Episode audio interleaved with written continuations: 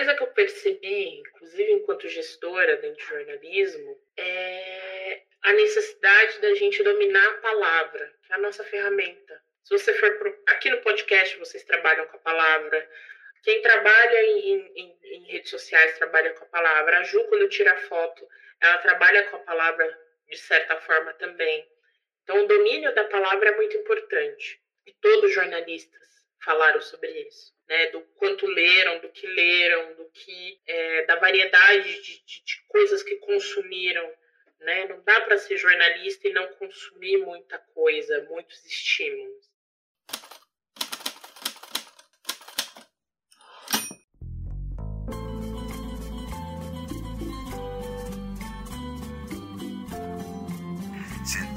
estaba del lado de los que perdían. Esta especie de pasión por, por los no escuchados, por los vencedores, por los humillados, por los despreciados. Olá, ouvintes! Meu nome é Leonardo e bem-vindos ao 13º episódio do podcast Jornalismos, seu podcast por um jornalismo radical, contra-hegemônico e verdadeiramente democrático. Olá, caro caro ouvinte. Meu nome é Rafael Freitas e agradeço muitíssimo por sua querida presença nesse querido podcast. E no episódio de hoje, a gente entrevistou a Juliana Santoros e a Jéssica Santos. Elas são colaboradoras do projeto Mestres da Reportagem. Foi um papo muito legal com a Jéssica e com a Juliana, né, Léo?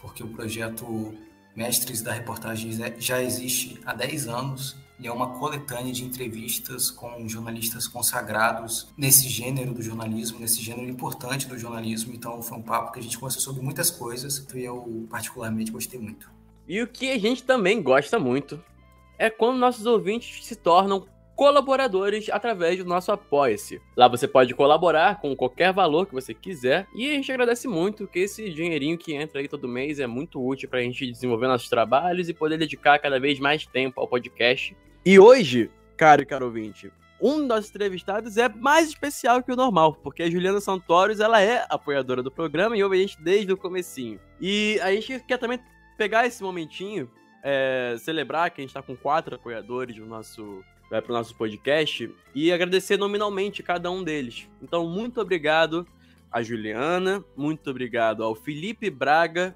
a Aline Marinho e ao André Matiaso. Vocês fazem esse programa ser possível e o apoio de vocês significa muito pra gente.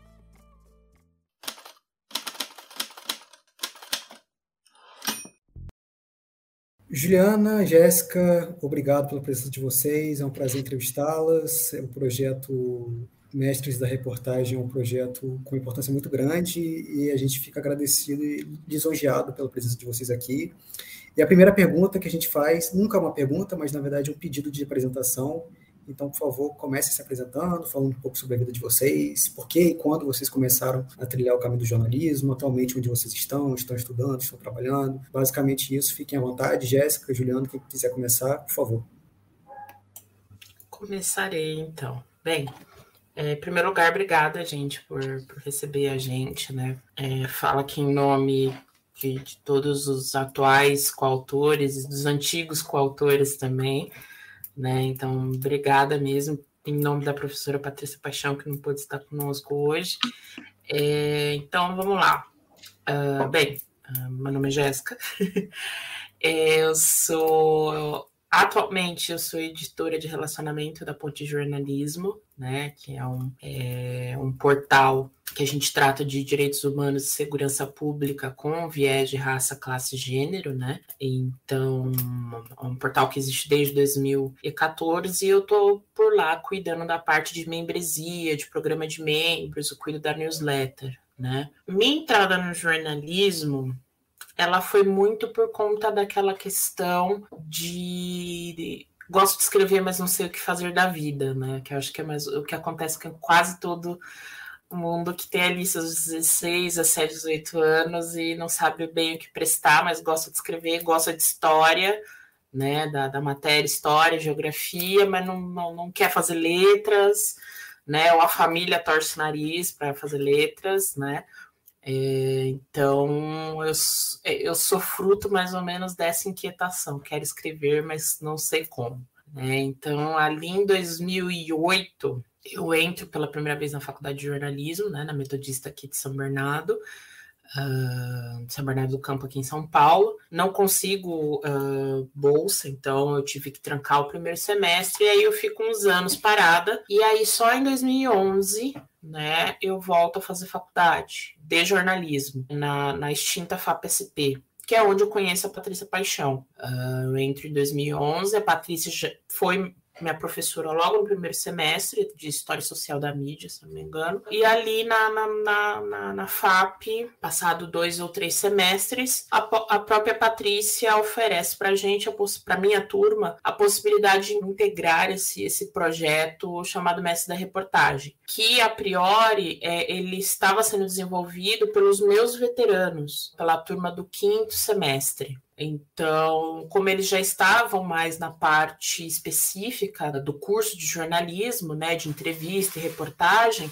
é, a gente, é, eles tiveram essa primazia, o projeto foi criado para eles, né, para essa turma. Só que sobraram alguns nomes, a Patrícia estava com o número 30 na cabeça, sobraram alguns nomes, e ela virou tanto para a turma do matutino quanto a do noturno, que era minha, falou: Ó, oh, gente, a gente tem esses nomes, tem a possibilidade de alguns de vocês. Não vai valer nota, não vai valer nada. Para o pessoal da, da, dos meus veteranos, valia nota, né? Mas pra gente não. Mas tem aí, tem os nomes, tem Glória Maria, tem Goulart de Andrade. Aí ela foi jogando assim os nomes de uns caras assim super cabuloso, né? Falar, sobrou os nomes, sobrou o Goulart de Andrade, sobrou fulano, esse clã, você fica cacete, né?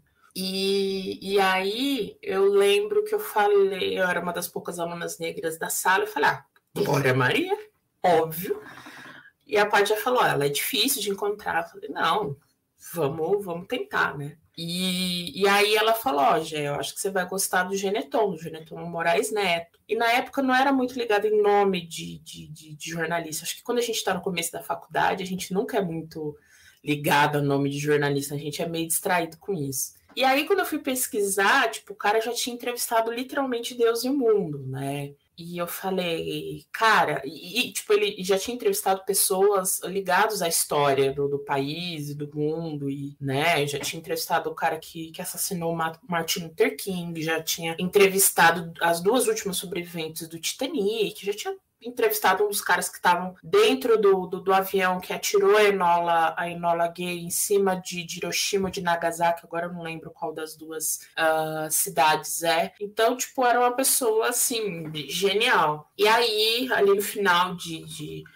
final de dois, começo de 2011, mais ou menos nessa época que a gente está, né, abril, março, abril de 2012, a gente, eu e minha colega Daniela Gualassi, a gente começou, a, eu fiz um puta levantamento, eu tenho até hoje, inclusive, um dossiê do Geneton, eu falo que é dossiê porque os, o nome dos livros dele é Dossiê Brasília, Dossiê Brasil, Dossiê História. Então eu tenho um, um arquivo físico guardado é, do, dossiê Geneton, que são mais 100 páginas de entrevistas deles, assisti todas as entrevistas dele que estavam disponíveis, li o blog e tal, e aí, num belo dia de abril, no dia 22 de abril de 2012, eu entrevistei por três horas o Geneton Moraes Neto. E aí, eu considero esse 22 de abril como meu, meu dia um como jornalista, né? Porque ali foi um dia muito, muito marcante. Então, para resumir a história, já já tô contando meio como eu já como eu me meti com mestres da reportagem, né? Então, dali de 2012, eu não estava empregada, depois eu fui, no, quando o Mestres foi lançado no final de 2012, eu estava fazendo estágio numa rádio. Depois desse estágio no, no, numa rádio, eu fui para. Eu fiquei seis anos no, no, no Sindifisco São Paulo, né, no Sindicato dos Auditores uh, da Receita aqui de São Paulo, de estagiária até jornalista responsável. Passei pela, pela Record, eu fiquei seis meses no R7, e desde 2020, bem no começo da pandemia, eu fui para Ponte. Eu migrei do da R7 para Ponte. E desde então, eu era editora de audiências, passei a editora de relacionamento. Uh, nesse meio tempo, comecei a dar palestra, né, de, de ex-aluna, comecei a migrar para a questão de dar palestra em faculdade de jornalismo, falar sobre jornalismo antirracista, diversos aspectos do jornalismo. Participei de uma bolsa uh, latino-americana, foi a única brasileira da edição 2020-2021 da, da Bolsa Periodismo Situado, que é uma bolsa que seleciona jornalistas de todo o continente para ter nove meses de aulas e acho que de, da, minha, carreira é isso, né? São, são dez anos, dez anos que eu estou completando junto com mestres, então meio que é, é, eu, o mestres e eu a gente cresceu junto profissionalmente, né? A gente saiu de um mundo totalmente diferente em termos de jornalismo e viemos um, para um mundo que há dez anos atrás a gente não pensaria em metade das coisas que a gente faz hoje. Acho que é, resumindo, 10 anos é isso. Juliana, antes só de você fazer a sua apresentação, relembrar ou lembrar para quem está nos ouvindo agora e não costuma nos acompanhar, acho que o penúltimo episódio nós entrevistamos o Fausto Salvadori, que é um dos fundadores da Ponte, um cara fantástico. A Jéssica está rindo aqui, então está concordando que ele é um cara fantástico. Jornalista... Meu chefe, assim, só, só, só para inclusive meu chefe. então, recomendo muito. A gente tem um papo muito interessante sobre essa importância do jornalismo tratar raça, classe e gênero. Conversamos, inclusive, sobre o picolé de chuchu, que hoje foi apresentado como vice da campanha do Lula. Então, recomendo vocês ouvirem. E fica à vontade, Juliana. É, uma coisinha também, antes de Juliana falar, só agradecer a Juliana, que acho muito legal, que a gente tem um apoiador, no... a gente entrevistando um dos nossos apoiadores, isso é muito bacana. Pois é. Mas é isso, Ju, por favor. Oi, gente, então, eu sou Juliana Santórios, eu tenho 26 anos, é, eu sou do ABC Paulista também, Jéssica estava falando de São Bernardo, eu morei muito tempo em São Bernardo, sou de Santo André, eu me formei em jornalismo pela Embi Morumbi em 2018, graças à bolsa do ProUni, né? Já vou aproveitar e fazer o merchan aqui, também sou fotógrafa, gente. Quem quiser aí me seguir no Instagram, contratar serviços, estamos aí à disposição. e atualmente eu estou fazendo mestrado em comunicação audiovisual, também pela Embi Morumbi, e eu pesquiso sobre a representação do povo curdo no cinema. É, também, quem quiser acompanhar, a gente tem o Instagram do grupo de pesquisa, chama Grupic. Se vocês me procurarem no Instagram, vai ter tudo isso lá. Enfim. E na atuação mais corporativa, eu tenho experiência no mercado editorial. Eu trabalhei, é, eu comecei na área da comunicação com assessoria, né, para editoras e autores de livros, e depois eu passei a trabalhar numa editora mesmo, né, como assistente editorial. Aí eu é, fazia parte de toda essa rotina de chegar original, é, o processo de produção, depois gráfica, enfim, do começo ao fim. Também sempre com um pé na questão das redes sociais, porque em todo lugar que a gente está, é aquela coisa, né, tem que dar um jeitinho. E igual a Jéssica disse, eu também acabei entrando no jornalismo por gostar muito de escrever e também fotografar. Também sempre tive a questão do fotojornalismo. E quando a gente gosta de muitas coisas de humanas, é, mas inicialmente não quer virar professor, né? Não, não porque a, prof, a profissão deve ser muito honrada, mas infelizmente sabemos da, é, da situação difícil que é, né? Ser professor no Brasil. Então, a gente acaba indo parar no jornalismo. E, bom, sobre a minha trajetória né, no, no jornalismo, na comunicação. E eu fui aluna da Patrícia, né, coordenadora, coordenadora não, organizadora do projeto. Em 2017, 18, a gente teve aula com ela sobre grandes reportagens. A outra matéria não lembro, mas assim, a que me marcou muito foi essa de grandes reportagens, porque ela fala, assim, tudo que a Paty fala, né, sobre o jornalismo, essa coisa do repórter de verdade ser aquele que suja o sapato, vai para a rua, né? Vai para a linha de frente, não que fica lá sentado na redação. Tudo isso ela fala muito em sala de aula também. Então, acho que assim, tudo tudo que a gente acaba falando, né, de envolvimento com o livro, até outras experiências profissionais, a gente acaba entrando na Patrícia, porque a Patrícia está em tudo, assim, ela introduz a gente em muitas coisas. Tenho muita sorte, assim, de ter, ter sido aluna dela. E, bom, eu conheci o, o Mestres da Reportagem. Eu já estava... O, o livro, né, a série, já estava na terceira edição. Terceira edição não, no terceiro volume. E é igual a Paty fala sempre, assim, quem acaba se envolvendo sem ser, né, quem está desde o começo, igual a Jéssica estava falando, que veio, veio, da Faculdade do Povo, que começou lá. Depois, quem chega, né, de outras universidades, acabam sendo os alunos mais apaixonados, né, pelo jornalismo, pela profissão, que chegam na Patrícia e falam, olha, eu quero fazer parte de alguma coisa, né, eu quero ter um envolvimento. Assim, eu estou falando isso tanto em relação ao livro, quanto eu tive também esse momento, né, eu fui colaboradora da Ponte em algumas reportagens, e foi também por, por culpa da Paty, né? Eu cheguei e falei, Patrícia, eu tô agoniada, que assim, eu trabalho assessoria, ainda estava fazendo estágio, né? Não estava no mercado editorial e, e, tinha aquela inquietação de, poxa, eu não estou fazendo reportagem. E aí ela me colocou também em contato com a Ponte. Eu tenho, sei lá, umas três reportagens aí em colaboração. Aí uma coisa que a Jéssica falou que eu quero retomar, né? que é aquilo de a gente acaba indo parar no jornalismo porque gostamos de muitas coisas e, e aí a situação é difícil para o professor no Brasil, a gente fala, ah, eu não quero ser professor. No fim, gente, eu vou virar professora, porque eu estou fazendo mestrado para dar aula, né? E é isso, quando a gente tem essa, esse tino para educação, não tem jeito. Então, assim, acho que a carreira do jornalista, tudo isso está muito muito atrelado, né, uma coisa na outra. Você gosta de muita coisa, aí você quer falar de muita coisa. Aí também tem a questão da denúncia, né? Você vê a relevância ali, assim, né, a questão romantizada, lógico, porque depois a gente vai aprendendo na prática que não é bem assim. O jornalista não muda o mundo tanto assim, né? Principalmente quando a gente fala de que tipo de jornalismo, né? Enfim, Estou super me alongando aqui já na minha apresentação, mas basicamente é, eu entrei no projeto porque eu estava muito interessada em fazer parte de algo bacana, né, no jornalismo, sem ser algo mercadológico, algo que retomasse, né, a questão da origem mesmo. E para começar, acho que é isso, né, gente? Então, gente, vocês, como duas pessoas que participam e participaram do projeto, é, eu queria saber como é que é estar nesse lugar de ser um aluno apaixonado por jornalismo e entrevistar alguma pessoa muito gigante e possivelmente um pouco amedrontadora. Como é que foi essa experiência para vocês?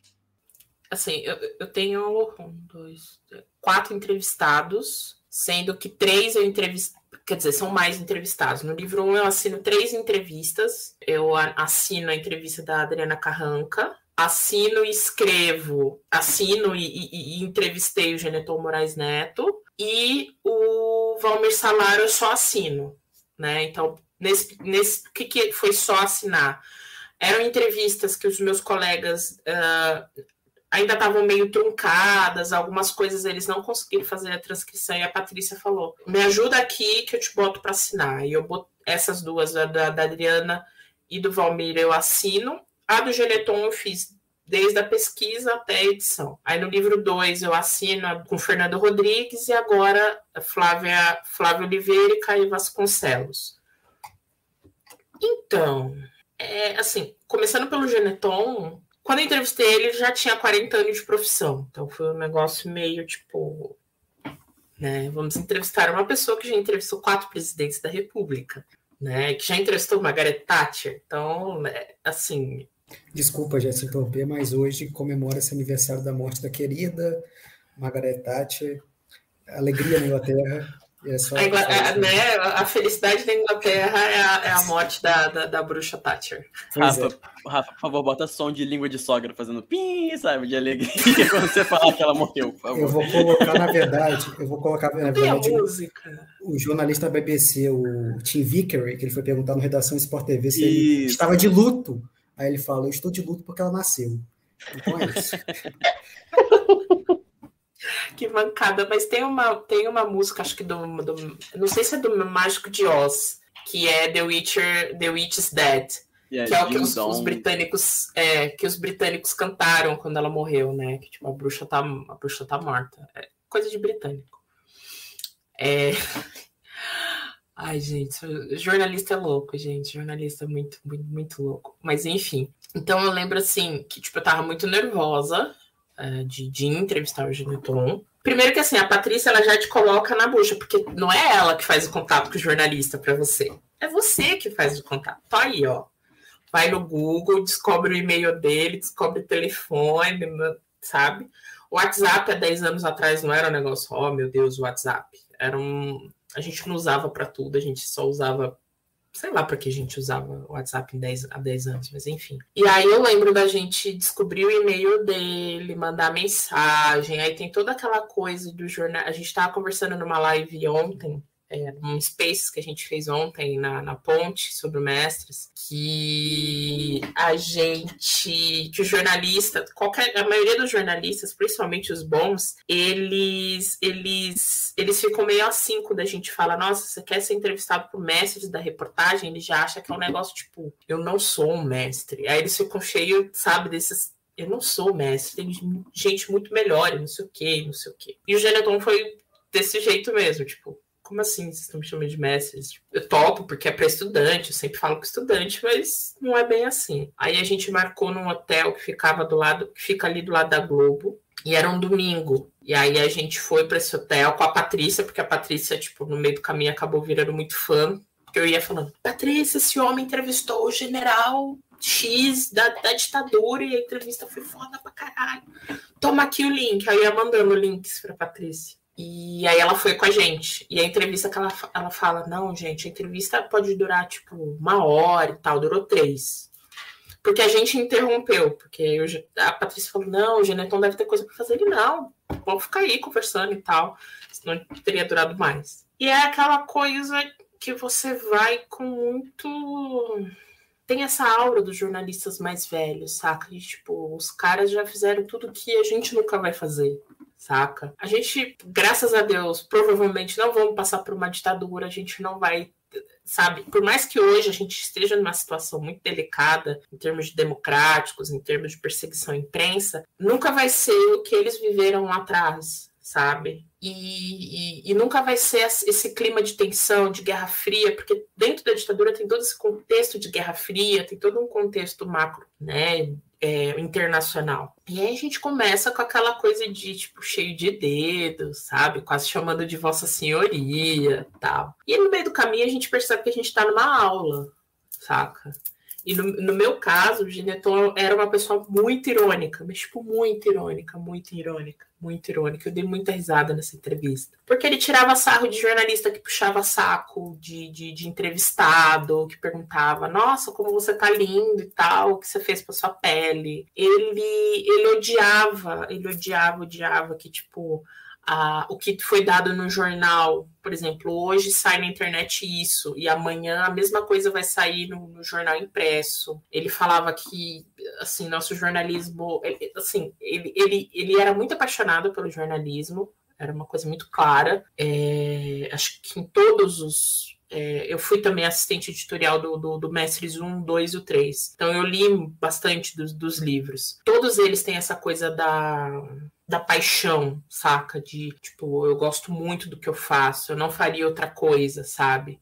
O Zé, tanto que o título da entrevista do Zé Hamilton Ribeiro, na, na primeira, no, no, livro 1, um, é algo como se fosse, eu não seria feliz fazendo outra coisa, sabe? Todos eles, em resumo, todos eles são isso, eles não seriam felizes, eles não seriam plenos fazendo outras coisas. E o Geneton também era esse caso, então você chega nessa coisa da, da autoridade do jornalismo, do jornalista, que a gente que é estudante, a gente dá essa, essa autoridade, esses, esses grandes jornalistas, né? A gente meio que fala, esse aqui é meu herói. Mas quando a gente vai lá, a gente acaba vendo que, tipo, é, eles são pessoas como a gente, que cometeram burrada em estágio como a gente, que fizeram loucura como a gente, que matavam a aula da faculdade como a gente, que eram nerds como a gente. Então, é, é muito bacana essa humanização, sabe? De, tipo, sabe? O cara, eu posso ser esse cara no futuro, sabe? Ele cometeu as mesmas merdas que eu, né? E eu posso aprender com os erros dele. Então, é, é muito emocionante, assim. É, tem essa toda essa, essa carga de aula, porque, tipo, três horas com o Geneton foi, tipo, aula atrás de aula, de como entrevistar, de como chegar em fonte, é, de, do, da paixão que é necessária para fazer jornalismo e do que ele achava que é reportagem, que é jornalismo, de como é feito. Cada um tem uma visão muito particular, mas que se complementa muito assim, quando a gente olha para o panteão de mestres que a gente tem hoje. E, e assim foi, foi com a Flávia de Oliveira. A Flávia de Oliveira foi muito especial para mim porque eu sou negra, né? E, tipo, eu lembro de assistir a Flávia quando ela tava no Jô. Eu falava, mãe, tem uma moça que fala de economia e ela é negra e ela tá na Globo. E, tipo, anos depois, eu tô entrevistando essa, essa moça, saca? E foi muito emocionante. E o Caê, que era meu colega de ponte até muito pouco tempo atrás, é, é o primeiro homem trans que esteve na bancada do Roda Viva e é o primeiro homem trans do Mestres da reportagem, né? E para mim isso é... eu me inspiro muito no Caê isso, porque tipo, o Caê tem cinco anos de carreira, eu tenho o dobro da carreira, de tempo de carreira do, do Caê. Mas me inspiro muito nele, do jeito, o jeito que ele faz o jornalismo, do, do, jeito que ele, ele, ele fala muito sobre humanizar o jornalismo, humanizar as fontes, né? De tipo, abraçar uma fonte, coisa que talvez para o Geneton seja fosse inconcebível. O Caê já fala, não, eu não consigo é, ir no enterro do filho de alguém e não abraçar essa mãe. Para outras pessoas, nossa, inconcebível, como assim? Você não mistura essas coisas. Então, é, é esse misto de sensações, porque eu já entrevistei é, faixas etárias e de carreiras diferentes, né? O Geneton, a Flávia e o Caí. É, e eu já falei demais.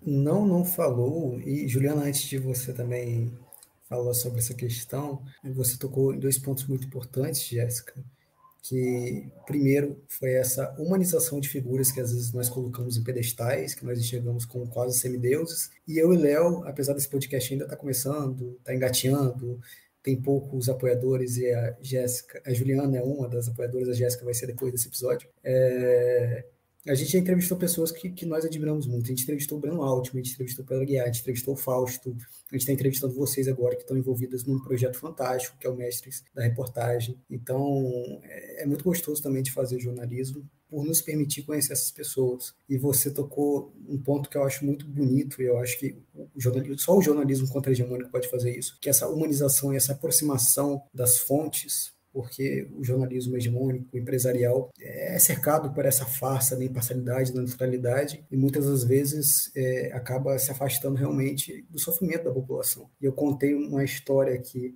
quando o Fausto esteve presente, que foi um dia aconteceu um protesto numa BR daqui da minha cidade, e várias famílias de, de uma ocupação estavam lá protestando e tal, e chegou um repórter da Record. O repórter da Record nem olhou direito para as pessoas, fez duas, três perguntas genéricas, nem olhou para a cara das pessoas e foi embora. E é uma coisa que certamente vocês da ponte jamais fariam. Então, só isso, é, é muito importante isso. E vai lá, Juliana. É, rapidinho também, desculpa, Ju, mas só para adicionar. Tadinha. A Ju. É, primeiro, adicionar que tem um show à parte aqui no chat das reações da Ju, que tá muito bom. É, mas também adicionar que esse, esse papo, esse, esse, contato que a gente tem com esse jornalista de carreira, assim, uma galera muito braba, quando a gente não é estudante, né? O Rafa se formou, vai se formar agora, tá acabando, acabando de CC. É... é dezembro, né? Dezembro foi dezembro. É, e eu vou me formar ano que vem, né? E pra nossa galera aqui que tá se formando agora, tipo, é, tá se tornando muito comum essa expectativa de fazer jornalismo e, pô, eu acho que não vou trabalhar com jornalista na minha vida, se pá, sabe? Tipo, essa é uma possibilidade muito real. É, cada vez mais, eu tenho mais colega hoje que estagia como social media, como assessoria, do que como rádio Band, é, Band News, né? Rádio Tupio, que tem de é, o dia, esses veículos é, menores até que tem aqui no Rio, né? É, eu fiz coelhinhos voadores de aspas para o ouvinte do podcast. É, então, falar com essa galera dá uma revigorada, assim, de olha, gente, que nem eu, e olha, eu, eu quero muito ser nessa galera também, sabe? Eu quero muito chegar e dar uma, um gás, assim, né? Mas enfim, Ju, por favor, desculpa de interromper também. Não, gente, que isso, podem falar à vontade. E, bom, para começo de conversa, né? É a primeira vez que eu estou participando do projeto. Então, é aquilo que eu estava contando. Eu cheguei na parte antes da pandemia, a gente já estava começando né, edição, aí veio uma pandemia no meio, simplesmente, né? Em 2019 eu já estava mergulhando, eu entrevistei a Andrea Dipp, né? Então, vou, vou puxar muito para minha entrevista, gente. Assim, a, a Jéssica, ela é quase quase que uma editora assistente, assim, do projeto inteiro. Tem essa experiência do começo até agora e eu vou falar com uma pessoa que está participando pela primeira vez. E, bom, eu falei, né, para Patrícia, quero participar e, e aí começamos aquela mobilização de aquela correria, né? Ah, quem que vai ser os entrevistados? É, quem que vai pegar quem e tal? De início, eu ia entrevistar a Fernanda Gentil, da Globo. E tá, legal, eu queria fazer de qualquer forma parte do projeto. beleza, ia ser válido.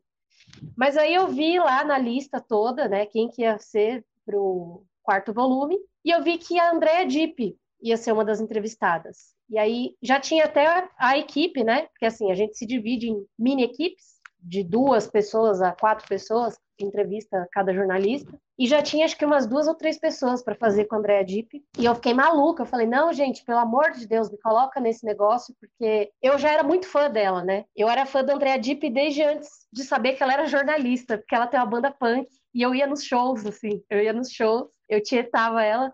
Não assim, né? Porque assim, no punk é aquela coisa muito muito horizontal, né? O público e, o, e quem toca é, é a mesma coisa. Então, assim, eu conheço a Andrea desde 2016, 16 ou 17, de tipo assim, ir em show e falar com ela ali, tipo, ai, adorei seu vestido, onde você comprou, tal.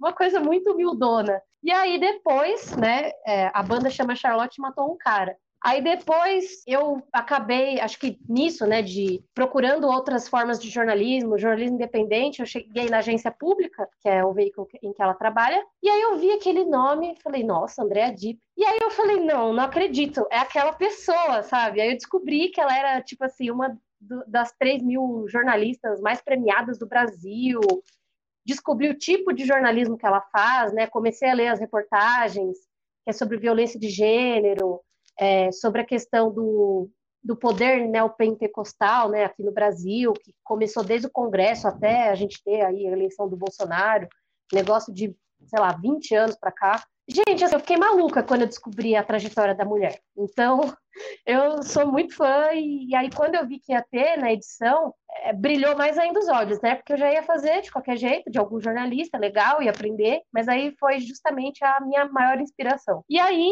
uh, a gente teve o processo, né, de estudar tudo sobre a carreira dela para montar a pauta. A gente, igual a Jéssica falou, a gente faz um dossiê, né?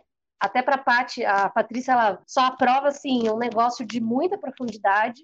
Não, nunca vai ter assim, ah, qual a sua reportagem preferida? É, sabe, nunca vai ter coisas meio vagas, sempre vai ser um negócio muito específico ali. E aí a gente entrou nesse processo de estudar a trajetória, ver onde ela começou. E aí, para mim, né, pessoalmente falando, pessoalmente não, né? Como jornalista, me serviu muito para renovar, assim, a, a minha fé na, na profissão, de igual o Léo estava falando, tipo assim, às vezes a gente fala, poxa, vou me formar, mas nem sei se eu vou acabar trabalhando com jornalismo. E a gente tem essa ansiedade, essa pressa muitas vezes, e essa preocupação, né, de poxa, eu não estou fazendo coisas grandiosas, não estou fazendo o que eu acreditei que eu ia fazer. E aí eu fui vendo, principalmente com essa entrevista da Andrea, que leva um tempo, que assim, não é do dia para noite, então é normal, tipo assim, ela que é essa jornalista desse porte, ela já fez frila em coisas que ela nem queria fazer, só para se virar,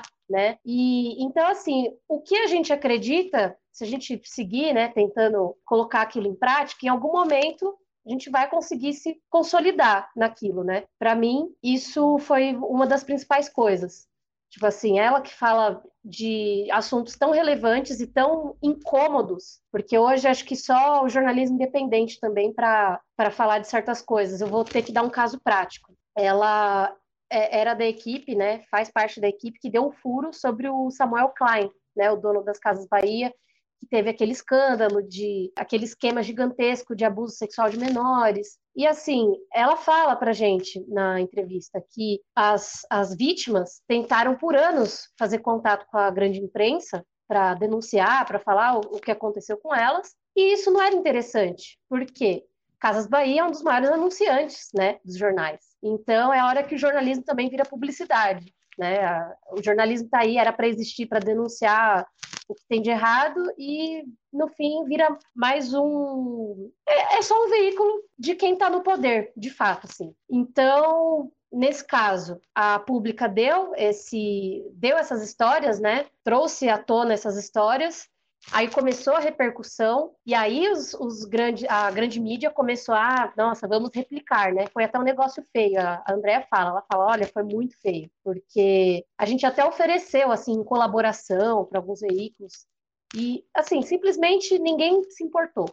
Aí começa a haver repercussão, também é uma questão mercadológica, tipo assim, olha, isso aqui tá dando, sei lá, clickbait, tá, tá na boca do povo, né? Ah, e agora vamos falar. Enfim, é, eu abri algumas, algumas aspas e parênteses aí, mas voltando um pouco, eu acho que, é, para mim, o que me serviu mesmo é, ter esse contato a esses conteúdos foi ver que a gente não precisa desistir assim de ter de, de, ter essa atuação, né, no que a gente acredita e geralmente é um jornalismo não hegemônico. A gente não precisa desistir disso porque em algum momento a gente vai conseguir é, se consolidar nisso, né? Pelo menos é isso que eu vejo no André Di. E a, sobre a paixão que a Jéssica estava falando, tipo assim, que a maioria dos jornalistas demonstram isso, né? Essa, essa paixão pela, por fazer a reportagem, é isso que eu vejo também na André. Ela fala que ela não se vê trabalhando em outro lugar hoje no Brasil que não seja agência pública.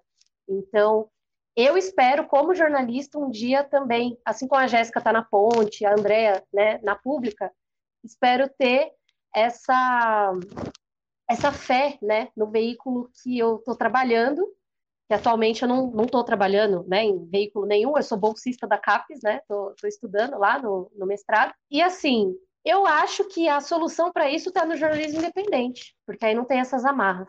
Maravilha, Juliana. Agora para a próxima pergunta. É, a coleção Mestres da Reportagem, vocês já disseram, existe há 10 anos, está completando 10 anos agora. nos quatro volumes, muitos profissionais com diferentes estilos já foram entrevistados. Você, Jéssica, já falou que, que durante essa década deu inúmeras reportagens, a Juliana também, imagino. Então, de maneira geral, com essa experiência adquirida por vocês nesses anos de projeto, a Juliana um pouquinho menos, para vocês, o que faz uma boa reportagem, um bom repórter? O que, que faz alguém ser um mestre da reportagem? É, quando eu recebi essa pergunta de vocês, eu fui ler, eu fui reler, pelo menos a, a entrevista que eu tinha feito no Mestre Zoom. E também fui, fiquei puxando aqui o que, que, a Flávia, que a Flávia Oliveira e o Caí também falam agora nessa, né, nessa edição. E aí, junto com a minha, com a minha experiência. Uma, uma coisa que eu percebi, inclusive enquanto gestora dentro de jornalismo, é a necessidade da gente dominar a palavra, que é a nossa ferramenta. Se você for pro, aqui no podcast, vocês trabalham com a palavra. Quem trabalha em, em, em redes sociais trabalha com a palavra. A Ju, quando tira foto, ela trabalha com a palavra de certa forma também.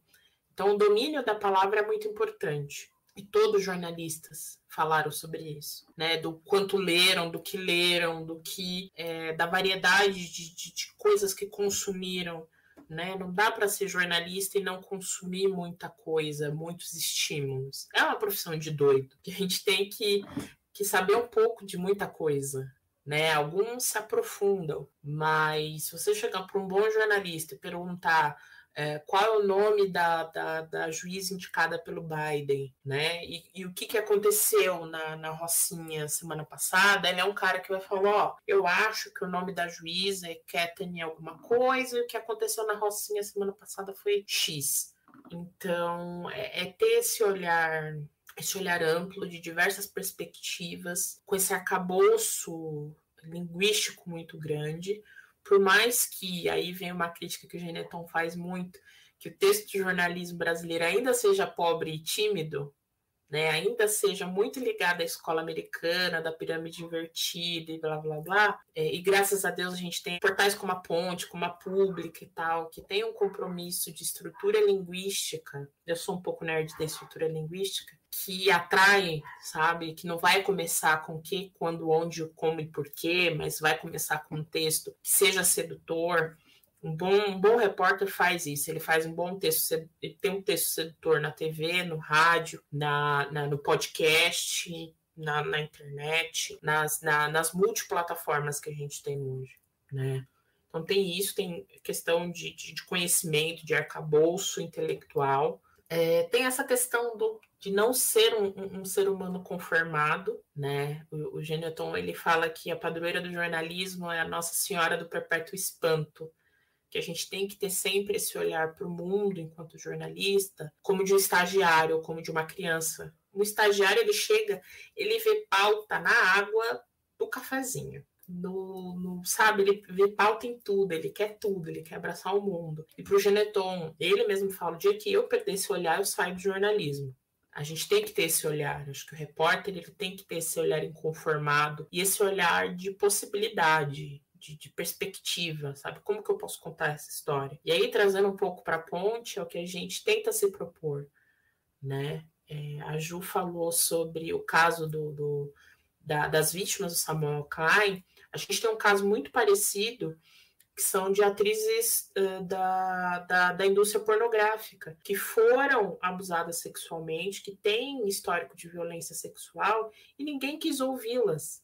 Por quê? Ah, se elas estão na indústria pornográfica, se elas fazem é, filmes pornô, então elas estão sujeitas a isso. Então a gente deu uma, uma matéria super recente, ela é do ano passado, e é uma matéria que, assim, semanalmente ela continua entre as nossas mais, é, é, entre as nossas mais lidas, porque elas tiveram, primeiro elas tiveram a coragem, né? Porque é, a maioria delas não tá como nome com um nome diferente, elas estão com os nomes delas mesmo. Então você precisa ter coragem para se expor dessa forma. Né? E o jornalismo precisa ter coragem para abraçar isso, para ouvir essas pessoas, né? para ouvir as mães que perderam seus filhos, porque é muito fácil você chegar, é, mandar um e-mail para a Secretaria de Administração Penitenciária, para a Secretaria de Segurança Pública, pedindo uma nota falando: ah, as pessoas estão protestando na, numa BR porque o bandido foi morto. É muito fácil fazer isso, muito cômodo fazer isso. Agora eu quero ver você chegar na comunidade, o Caê falar sobre isso. O Caê, ele foi, ele cobriu Paraisópolis, ele esteve em Paraisópolis, o massacre de Paraisópolis, no dia seguinte do massacre. E ele conta que Paraisópolis é uma comunidade que você não pode entrar sozinho, você tem que ter alguém com você. E a comunidade estava com medo, porque morreram vários jovens, foram nove jovens que foram mortos pela polícia, e não eram jovens da região. Né, eles foram emboscados, foi uma ratoeira. O que aconteceu em Paraisópolis foi que aqueles meninos foram mortos como se estivessem numa ratoeira. E o Caê teve lá, e ele fala que uma dona de uma vendinha que viu tudo, ela estava na região, mas quis falar com ele por telefone. Então tem que ter coragem para você ir em Paraisópolis depois. E ele, ele falou: Eu senti muito medo. Porque a polícia poderia voltar ali a qualquer momento e ver um repórter ali. Então, ser repórter é reunir todas essas qualidades, sabe? De... E não são qualidades, ah, você nasce com um talento. O, o lindo do jornalismo é que ele é democrático, você pode aprender. E aí, ouvi vocês falando de é, sobre ah, a gente não sabe se vai poder atuar na profissão, né? Eu lembro a, a Flávia de Oliveira ela tem essa exata frase: jornalismo não é para jovem. E nisso ela quer dizer, o jornalismo ele prescinde de uma maturação. A reportagem ela precisa de uma maturação. Você não vai chegar e sentar e ser o próximo Gay. Nem o Gay chegou sem Gay ele foi estagiário em algum momento. Então, é, você precisa maturar, você precisa aprender, você precisa, sabe, desenvolver. Quem é, quem é você enquanto jornalista? Qual é a sua linguagem? Qual é a sua voz narrativa, sabe? É, o Caê, que tem cinco anos de profissão, ele não começou sendo Caê. Hoje ele é o Caê, né? Depois de muita vivência, ele fez uma transição de gênero, ele mudou a vida dele, ele perdeu a mãe dele nesse, nesse, nesse ínter. Então, inclusive, essa perda da mãe dele por suicídio vira um texto muito bonito na agência pública. Agência Mural. Então ele fala, ele faz esse relato sobre o suicídio da mãe dele, né? É, depois ele vai falar sobre a avó dele, como que ele contou para a avó dele que ele, ele agora era, é, ele tinha se transicionado e ele era o Caí.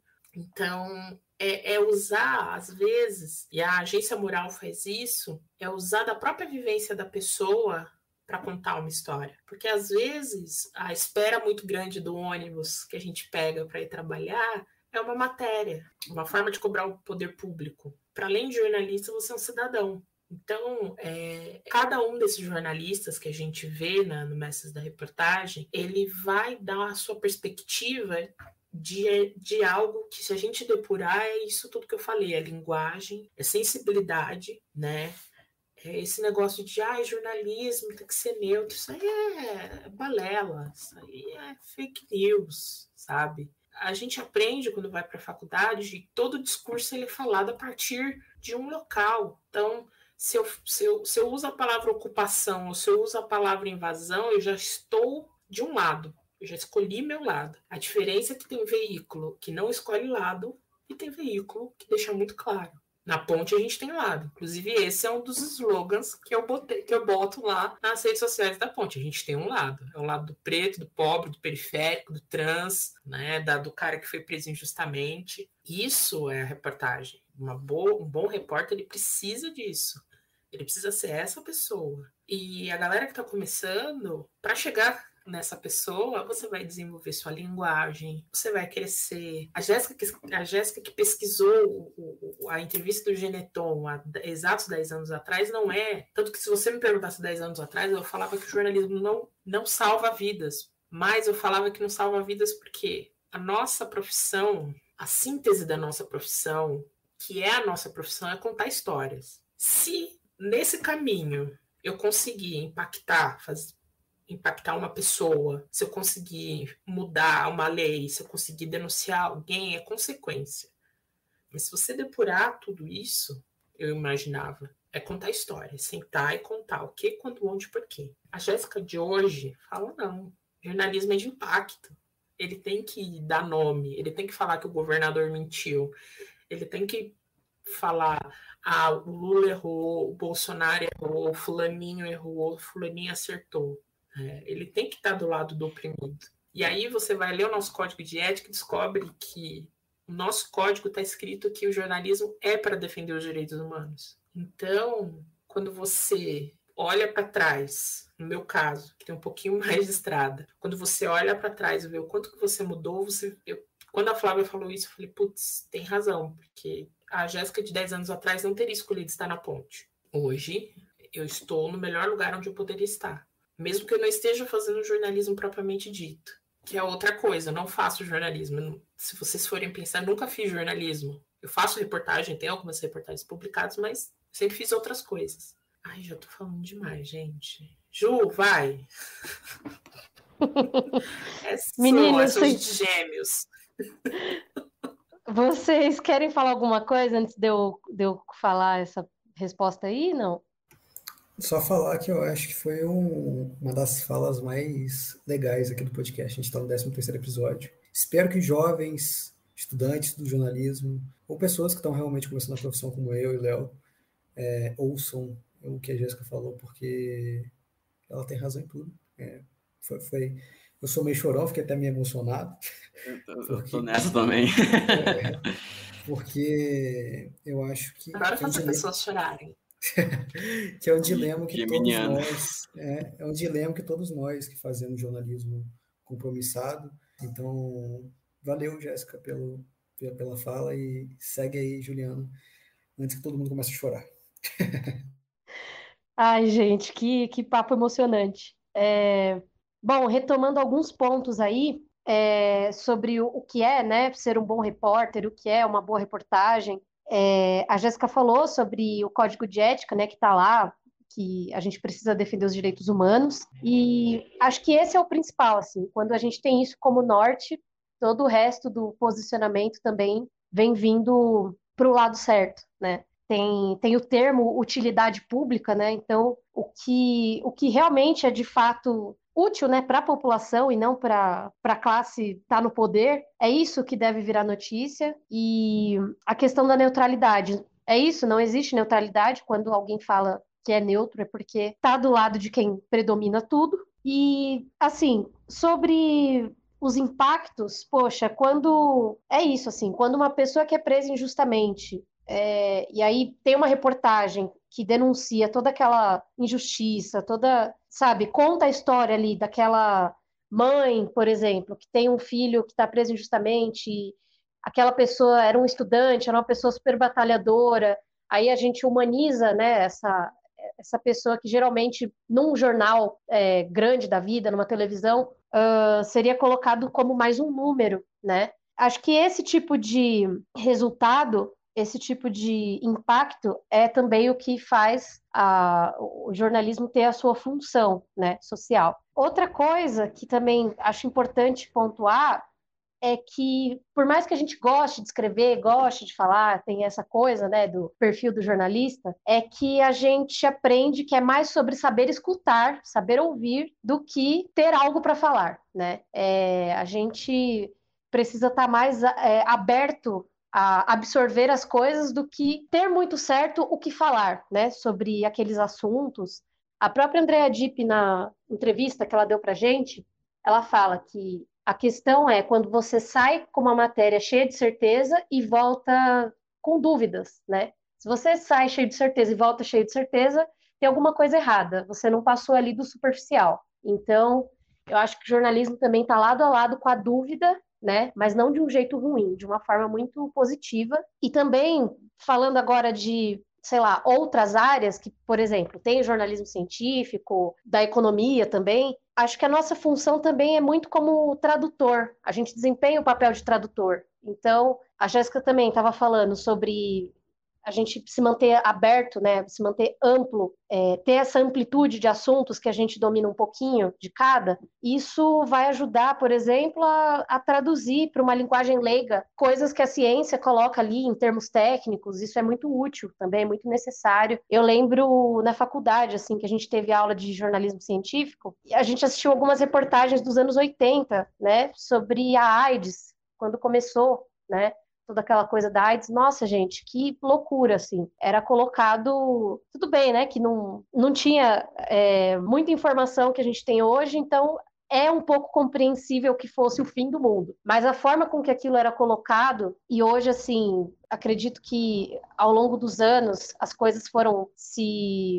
Eu não gosto de usar o termo democratização, porque a gente não tem, né, de fato, uma democratização da comunicação. Mas eu vou usar esse termo para o caso de, assim, é... conseguir gerar um entendimento um pouco melhor para para a população, né, para muita gente ao mesmo tempo. E acho que o jornalismo conseguiu fazer isso. Então, essa questão também de não perder o olhar, não perder essa curiosidade, né, está muito associado ao que eu estava dizendo sobre às vezes a gente entra na área e vai ficando um pouco desanimado porque vê que é uma, tem uma questão muito mercadológica, né, e a gente tem que se adaptando a essa demanda, né, de mercado. Mas aí, se a gente se cuidar, a gente não perde essa curiosidade, essa inquietação, e é isso, tentar se manter como o estagiário que começamos, né, em algumas questões. Claro que ao longo do caminho a gente vai aprendendo muita coisa, é aquilo, né, que o jornalista, quanto mais experiência, né, melhor ele fica. Mas é isso, eu acho que em comum, o que todo mundo, todo bom jornalista tem é essa curiosidade, essa essa vontade de falar do que as pessoas não estão falando e e deveriam falar. E acho que é isso, gente. E assim, eu queria citar aqui a Agência Mural de Jornalismo nas Periferias, a Alma Preta, vocês mesmos no, do jornalismos. Eu boto muita fé nesse projeto, tanto é que eu sou apoiadora, né? Quando eu fiquei sabendo que existia, eu já tratei de apoiar. Detalhe, nem poderia, estou assim, duraça de dinheiro, mas beleza. E a ponte também. Então, assim, é, eu acho que esses veículos que vão, na, vão nesse lado né, da não hegemonia devem ser valorizados. Outra coisa, assim, do projeto do Mestres da Reportagem, que é muito importante, a, a Patrícia fala muito isso, é que é uma mistura muito grande de jornalismo com história, né? Quem que documenta os jornalistas? Quem que documenta essa questão, né, de como fazer reportagem? Então, o, a série tem a sua importância também por esse registro histórico. Tanto é que ela é usada como referência bibliográfica obrigatória em algumas é, graduações de jornalismo pelo Brasil. Eu acho incrível, porque é isso, né? É, a gente tem muita entrevista que tem essa humanização, né? Tanto da vida do jornalista quanto sobre o olhar que ele tem sobre, sobre as reportagens, sobre o que ele trata. E não é só, né, livro técnico, por exemplo, de como falar no rádio, como, não sei, como lidar com a linguagem de TV. Não, a gente tem essa parte realmente da, da alma mesmo, da boa reportagem, é, sendo colocada em forma de livro. E isso é muito valioso. É, gente, o evento de lançamento do quarto livro da série acontece amanhã. E ouvinte que está ouvindo isso no domingo, hoje é sexta, dia 8, amanhã, dia 9, domingo, dia 10 de 2022, caso tenha alienistas do futuro ouvindo a gente que achou isso aqui em algum arquivo. Mas a minha pergunta é: o lançamento é amanhã, é, dois dias após o dia do jornalista, e eu quero saber como é que vai correr, é, onde vai ser, como é que tá essa programação, como é que vocês estão se sentindo com esse lançamento. Falem aí. é, cada lançamento, eu naturalmente participei de todos, cada lançamento é sempre. É sempre. É sempre muito diferente, é sempre. É muito bom ver, ver essa família, esses 200 autores se renovando, ver mais gente, é, gente mais nova chegando, é, inclusive é, gente é, mais nova chegando no Mestres, né, enquanto mestre também, jornalistas que há 10 anos atrás a gente não, não ainda não ouvia com, com, com, com tanta frequência, uh, hoje eles já, já, já estão no, no Mestres. Então, o, o evento de amanhã, basicamente, ele vai ser essa celebração, como a Ju falou, é a celebração da memória do jornalismo, né? porque a gente a gente tem séculos de jornalismo reunidos no livro, são 96 entrevistados. Né? Então a gente tem desde Zé Milton Ribeiro, que é considerado o príncipe dos repórteres, até o Caê, que tem cinco anos de profissão. E, e fazer isso em abril, né, perto do nosso dia do dia do jornalismo, é muito emblemático. Né? Então, dia, e o dia de amanhã é ainda mais emblemático porque a, a, os nossos trabalhos, por assim dizer, vão começar com é, um evento de manhã né, do, do, do Instituto Vladimir Herzog. É, vão ser, vão ser é, lançadas, vão ser inauguradas é, placas com os nomes de mil jornalistas que assinaram um manifesto na, na, na, logo depois que o Vladimir Herzog foi, foi, foi morto, né? Esse manifesto foi publicado no, no Estadão e esse manifesto se colocava contra a versão oficial de que o Vlado teria sido teria se suicidado, né? Então esse, esse essas placas vão ser uh, inauguradas na Praça Vladimir Herzog pelo Instituto Vladimir Herzog e vão, vai ser, uh, vão acontecer duas premiações, né, do, do, do troféu Audálio Dantas, que também é do, do Instituto Vladimir Herzog. Uma é para o Julian Assange, né, uh, que é uma pessoa que, que é uma pessoa que tem sido perseguida justamente por tentar colocar a público uh, informações que, que os poderosos não não querem. E a segunda, a segunda pessoa, Ju, você lembra quem que é? Né? Então, vai esse... ser pro, oh, Jéssica, desculpa, vai ser para os jornalistas que atuaram durante a pandemia, não é isso? Isso, isso. Eu acho que é isso mesmo. Então, a gente, a gente tem esses dois lados da moeda, né? De, de uma pessoa de fora do, do, do, país, que tem lutado pela democratização da informação, e temos os jornalistas que estiveram literalmente na rua é, como a gente sempre tem estado desde que o jornalismo é jornalismo. Então, esse evento vai ser de manhã na Praça Vladimir Herzog, né? A gente vai estar tá, a gente vai estar tá prestigiando esse evento e depois esse evento é às 11 da manhã e depois à tarde, às duas, a gente vai lá para o é, auditório Vladimir Herzog do Sindicato de Jornalistas aqui do, do, do, do Estado de São Paulo é, esse, esse auditório é um auditório histórico, que é onde foi feito, o sindicato foi fundado ali, e foram feitas assembleias na época da ditadura, é, inclusive para se colocar contra essa história oficial da morte do, do Vlado. Então, às duas horas a gente vai se encontrar ali, todos os coautores vão estar lá, e a gente vai ter uma mesa, a Ju vai falar um pouco mais é, de quem que vai estar na mesa, mas a gente vai ter uma mesa de debate entre os entrevistados, os coautores vão estar lá, é, os livros vão estar lá para ser vendidos também, então vai ser realmente uma, uma celebração do jornalismo do, do passado, daqueles que, que literalmente tombaram para que a gente estivesse nesse podcast nesse momento, e o jornalismo do presente, que são as pessoas, somos nós que estamos construindo o jornalismo agora, né, ao vivo, online. O, Jéssica, é, Juliana, o livro ele vai estar sendo vendido no evento de, de lançamento. Ele também estará disponível online. Quem não é de São Paulo, como é que vai poder adquirir? Quem não é de São Paulo, é, a gente está lançando o livro pela Editora House, que tem sido a nossa casa editorial desde 2012. E quem não é de São Paulo pode acessar a livraria inhouse.com e lá vai encontrar o novo livro, né, que está em pré-venda e os livros anteriores né? É, com já vou dar um spoilerzinho que a gente a gente vai liberar o acesso ao livro 1 gratuito. A gente está fazendo e-book, os livros não estão em e-book. Agora o livro 1 ele foi feito, uh, ele foi tornado em e-book pelo nosso editor, pelo Márcio, né? A gente já liberou para quem assina a newsletter da Ponte. Então quem recebe quem recebe a newsletter da Ponte já recebeu o best da reportagem, o volume 1 na segunda-feira, né, eu, eu mesma enviei a parte boa de estar tá na ponte, ser do mestre, que a gente pode fazer esses, esses fits bonitos. E a partir das próximas semanas a gente vai disponibilizar é, gratuitamente para todo mundo esse o primeiro, o volume 1. O volume 2 e o 3 eles estão na promoção.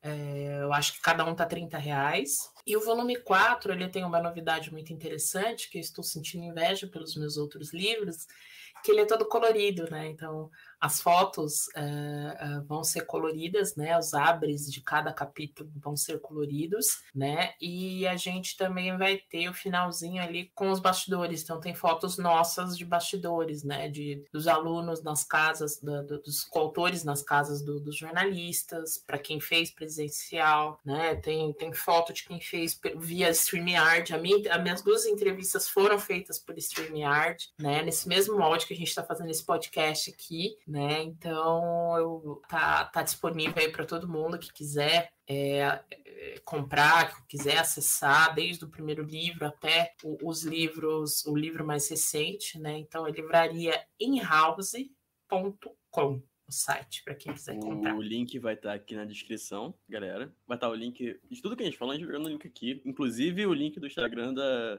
da Juliana, para quem quiser contratar ela como freelance, vai estar tá no nosso, nosso nossa descrição também. E eu também queria avisar que eu é, ouvi isso, eu assino, eu assino newsletter, abri aqui meu e-mail e apareceu: temos um presente para você, Leonardo, é de relacionamento arroba ponte. Então, Olha só, tem uma cópia aqui legal. E quando sair a cópia para todo mundo, a gente vai divulgar no Twitter também, claro. Olha aí, nem tinha aberto o e-mail. É por isso, é por isso que as minhas taxas de abertura é baixa nesse, Olha nessa newsletter. Que Denúncia. Mas, gente, vamos então para essa última pergunta. Na verdade, penúltimo, assim, o Leonardo. Penúltima? Qual, qual foi? É. A gente falou do. É, é porque a Jéssica falou que jornalista é ser ah, é. estranho, mas além de estranho, a gente é um pouco ansioso. Então, a quarto, o quarto volume vai ser lançado amanhã, mas já existem planos para o quinto, certo? Assim, a, a, a, a parte, a parte, eu sempre falo que a parte maluca, porque é, aqui não é nem off. A parte ela faz de tudo mesmo. Ela tem duas filhas, nenhuma delas tem mais de, de, de 15 anos, então ela tem duas filhas pequenas. Ela tem um cachorro, um gato, ela tem um marido, Hoje ela só dá aula em uma faculdade, mas houve um momento da vida dela que ela deu aula em três faculdades. Estava fazendo doutorado, agora ela saiu do doutorado, começou a fazer uma, uma, uma graduação. E ainda ela tem esses projetos malucos. E ela tem um blog história. chamado. Isso, em história. Olha lá, jornalista indeciso.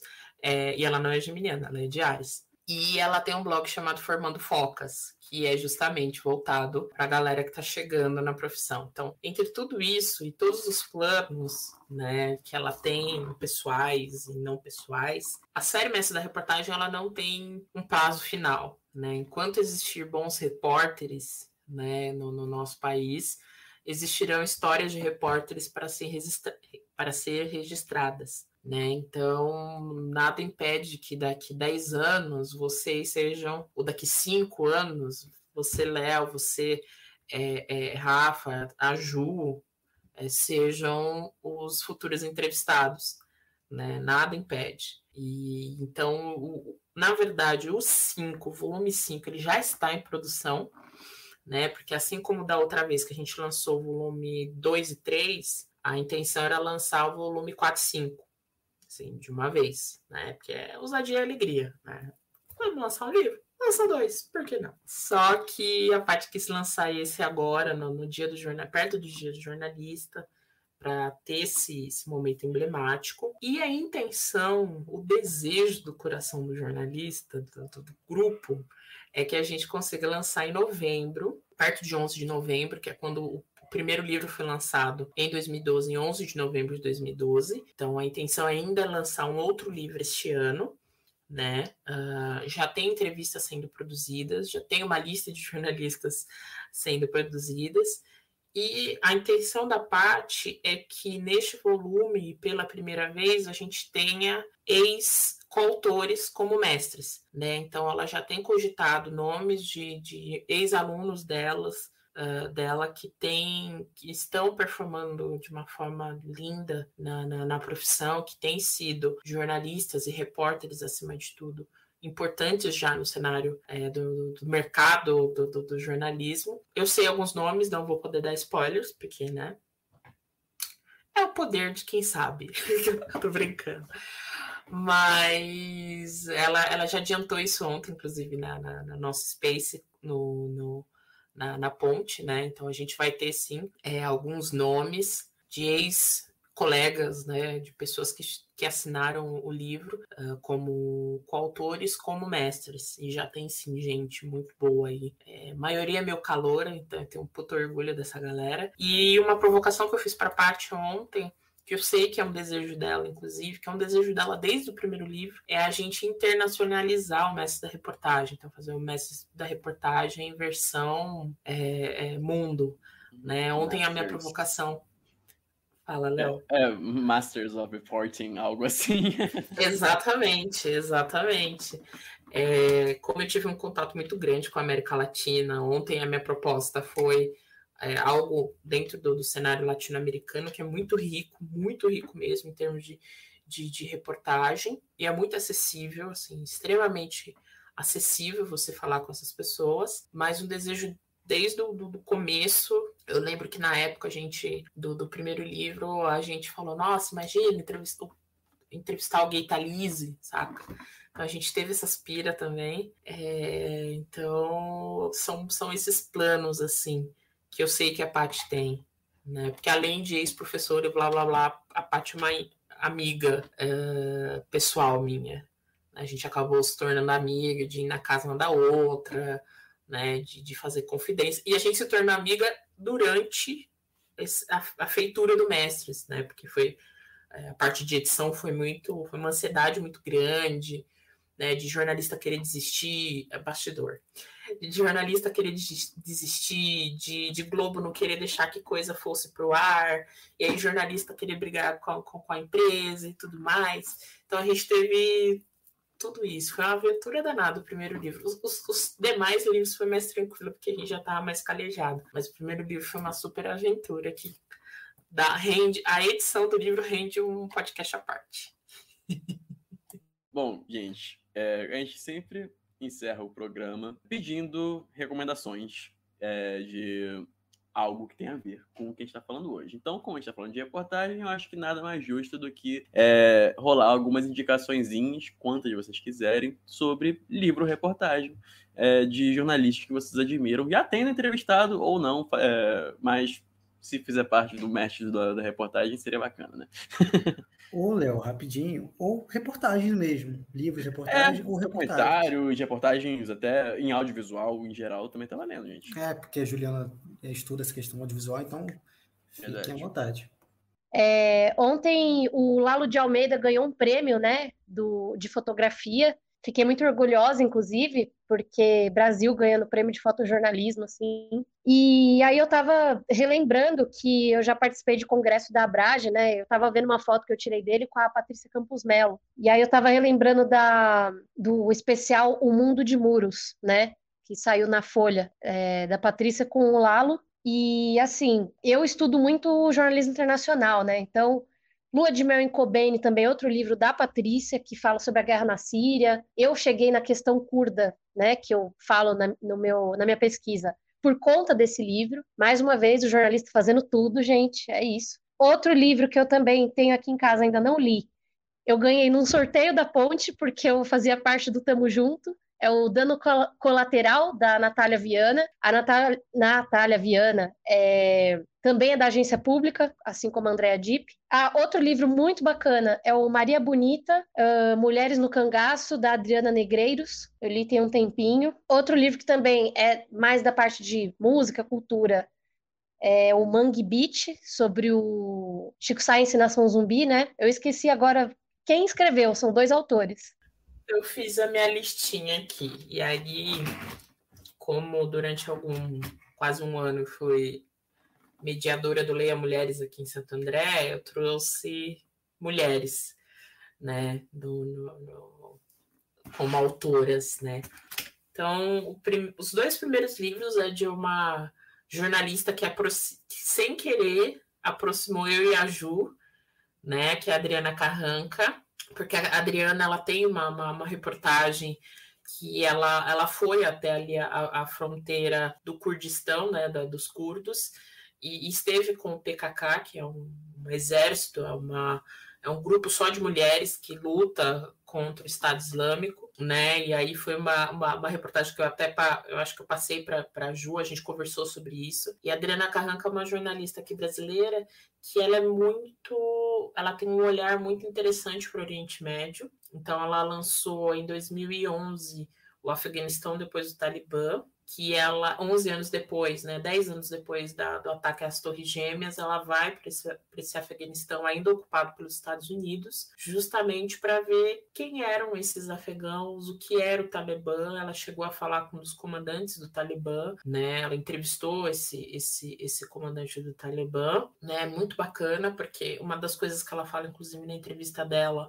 para o Mestres, é que o que ela o que ela queria saber era o que fazia um bebê virar um talibã, né? O que, que o que, que aconteceu nesse meio do caminho? E ela tá, traz todo o contexto do que, que aconteceu no, no é, todo o contexto colonial. Ela não fala sobre colonialismo, mas a, a gente olhando para os estudos coloniais, a gente vê que é todo um olhar colonial do que, que as potências europeias fizeram ali na região do Oriente Médio, sobretudo ali no, no Afeganistão. E também ela escreveu com a, acho que é Márcia, Márcia Camargos, o Irã sob o Chador, que é um, um puta livro, né, que ela vai para o Irã, as duas vão para o Irã e elas contam como que é essa, o que que é o Irã, porque a gente, ela mesma fala, a gente tem esse esse, esse olhar do, do Irã a partir dos dos ayatolás, a partir de todo esse, esse fundamentalismo religioso, e quando ela chega, a primeira coisa que ela vê é a, a tradutora dela com o All-Star Rosa, né? E ela fala, o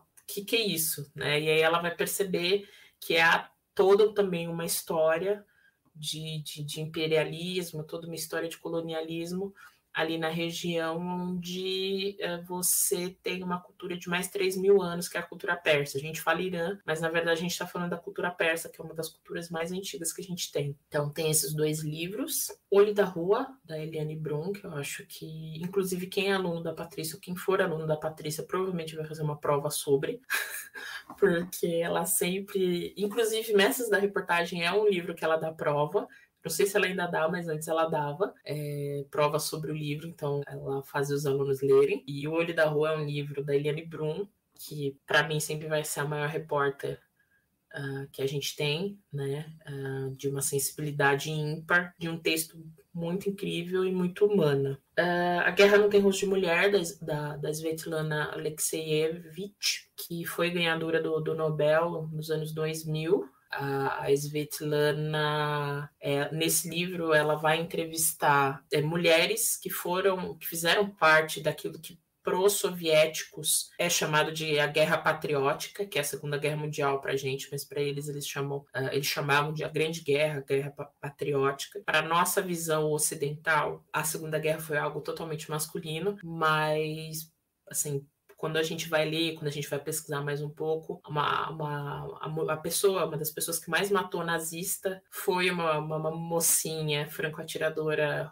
soviética, né, que ganhou medalha e tudo mais. Então ela conta a história dessas mulheres, como era viver ali no, no, no, no lugar onde elas não tinham, por exemplo, o uniforme não era para elas, não tinha absorvente. Então ela vai contar é, e, e, ela faz algo que poucos jornalistas fazem, que é deixar a voz é, quase inédita inteira da, do entrevistado. Né? Então tem muito pouco da, da Svetlana no livro e muito das vozes dessas mulheres. Tem a obra jornalística do Gabo, né? do, do, do Gabriel Garcia Marques, que eu acho que não tem todo em português, mas tem em espanhol. O Gabo, é, todo mundo conhece ele pelos 100 anos de solidão ou O Amor em Tempos de Cólera. Do cólera, mas ele foi um jornalista muito, muito profícuo e ele tem uma linguagem que a gente, a linguagem dele dos livros, ela nasce da, a partir do jornalismo dele. Né? Então, ele tem toda uma obra publicada em espanhol, o que é muito interessante da gente acompanhar. E, por fim, é, são três nomes, na verdade. Por fim, tem o, o Guerra, é, Guerras Recicladas, da Maria Teresa Rondeiros, que eu acho que também não tem em português, mas a Maria Teresa Rondeiros é um dos grandes nomes do jornalismo colaborativo na América Latina. Ela é uma, é, ela é uma repórter, é uma jornalista colombiana, e esse livro vai falar sobre as narcoguerrilhas, né, toda essa questão territorial colombiana que para a gente é algo muito distante, mas é algo que a gente deveria é, estar mais perto, porque tem algumas questões de corrupção muito próximas. A Sangue Frio do Capote, obviamente, que é uma das maiores reportagens que existem, né? É, e todo mundo estuda e todo mundo deveria ler ele na faculdade. E por fim, Presos que Menstruam, da Nana Queiroz, é um livro que eu não li, mas é um livro que toca muito nos assuntos que a gente trabalha na ponte sobre direitos humanos dentro do, do cárcere, né? Porque a gente tem essa ideia aqui no Brasil de quem está preso, assim, de uma forma geral, tem-se essa ideia de que quem está preso merece ter comida bichada, ter, merece não ter absorvente, merece ser tratado da pior forma possível, né? E a Nana Queiroz ela vai entrevistar justamente essas mulheres, essas pessoas que menstruam é, dentro da, das prisões. Então, e só mais um, né? Que é um jabá de um amigo meu, que é a Transexistência do Caê, uh, do Caio Vasconcelos, que ele acabou de lançar, que ele vai entrevistar pessoas trans que trabalham, que é muito difícil você ter pessoas trans com CLT ou com frila. Geralmente as pessoas trans elas estão trabalhando uh, no setor da beleza, mas a grande maioria quase, sei lá, 80% das pessoas trans, principalmente as mulheres trans, estão trabalhando no trabalho sexual, que é um trabalho, mas ele reflete muito a falta de oportunidade e, e o quão cedo eles são cortados é, da, da, da, sociedade, da convivência social, de, de escola e tudo mais. Então, o Transexistência ele acabou de ser lançado, era, era o TCC do CAE, pela editora Dita Livros, e agora tá é, aí bonitinho, com mais. Ele foi atualizado, ele foi editado, e, e é isso. E leiam a ponte. Já que é para dar uma dica, leiam a ponte, que vale a pena. E vamos encerrando. Para a gente aqui já são quase 11 horas, já temos quase duas horas de vídeo gravado aqui. Foi um prazer ouvi-las, Juliana, Jéssica, foi um papo muito gostoso de participar. Espero conversar com vocês em outras oportunidades, talvez já no volume 5. E é isso, Léo também faz sua despedida para elas também fazerem a despedida final e agradecendo a todo mundo que nos ouviu e contribua com a ponte, contribua com a gente e entre em contato com a Juliana para tirar suas fotos. Gente, também, muito obrigado por terem vindo. Esse programa foi muito bom e foi, acho que, acho que é a melhor escolha que a gente podia fazer para a semana do Dia do Jornalista. É, e obrigado também por cederem essas quase duas horas de uma sexta-feira à noite, de todo mundo muito cansado. É, e é isso, gente. Eu só tenho a agradecer. Não, gente, eu quero, quero agradecer é, muito por essa, por essa oportunidade que vocês deram para gente. Toda oportunidade que a gente puder falar do, do espalhar a palavra do Mestres por aí vai ser sempre muito bem-vinda. É, e, e, foi uma troca, né? Como qualquer conversa entre, entre seres humanos, a gente teve uma troca aqui muito interessante, muito divertida, porque as pessoas não vão ter a, acesso ao chat privado, mas chat privado é vida em qualquer live uh, em qualquer lugar, enfim.